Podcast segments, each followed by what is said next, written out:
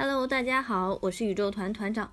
那三四月份呢，是咱们跨境卖家的开新店、大力发展各个跨境电商平台很重要的时间节点。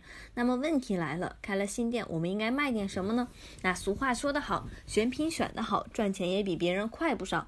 那从今天开始呢，团长将开设一个新的专辑《跨境电商选品生意经》，邀请团长圈子里的好朋友们一起和大家聊聊关于选品的那些事儿。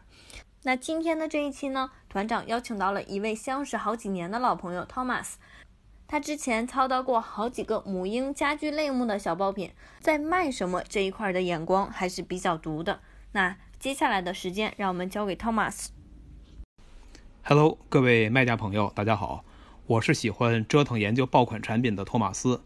那接下来呢，我要跟大家来讲讲那些有可能会爆的潜力产品。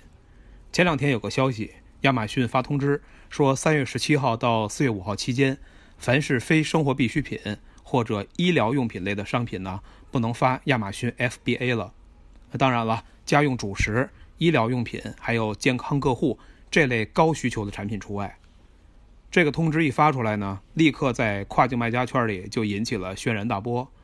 那看起来，中国卖家咱们主要经营的这些服饰啊、家居还有三 C 电子产品。这些类目受到的影响是非常大的。复工以来这段时间呀，大家本来是准备摩拳擦掌大干一场了，但是现在呢，又不得不重新冷静下来。不过，其实还是有很多商品呢没有受到这条政策的影响。我今天要介绍的呢，就是一款自带着疫情防控属性的商品，我们一起来看看。今天推荐的是一种小巧的监测仪，只要夹在手指尖上。就能够快速检测血氧饱和度和脉搏。当血氧饱和度的水平下降，或者是心率过高过低的时候，还会自动发出通知。这款商品是在十二月底上架的，近期的排名增长趋势很明显。现在呢，BSR 大约是在三千上下，一个月能出九百五十单左右，那这个销量还是非常可观的。其实这款商品啊，和计步器还有家用血压计一样。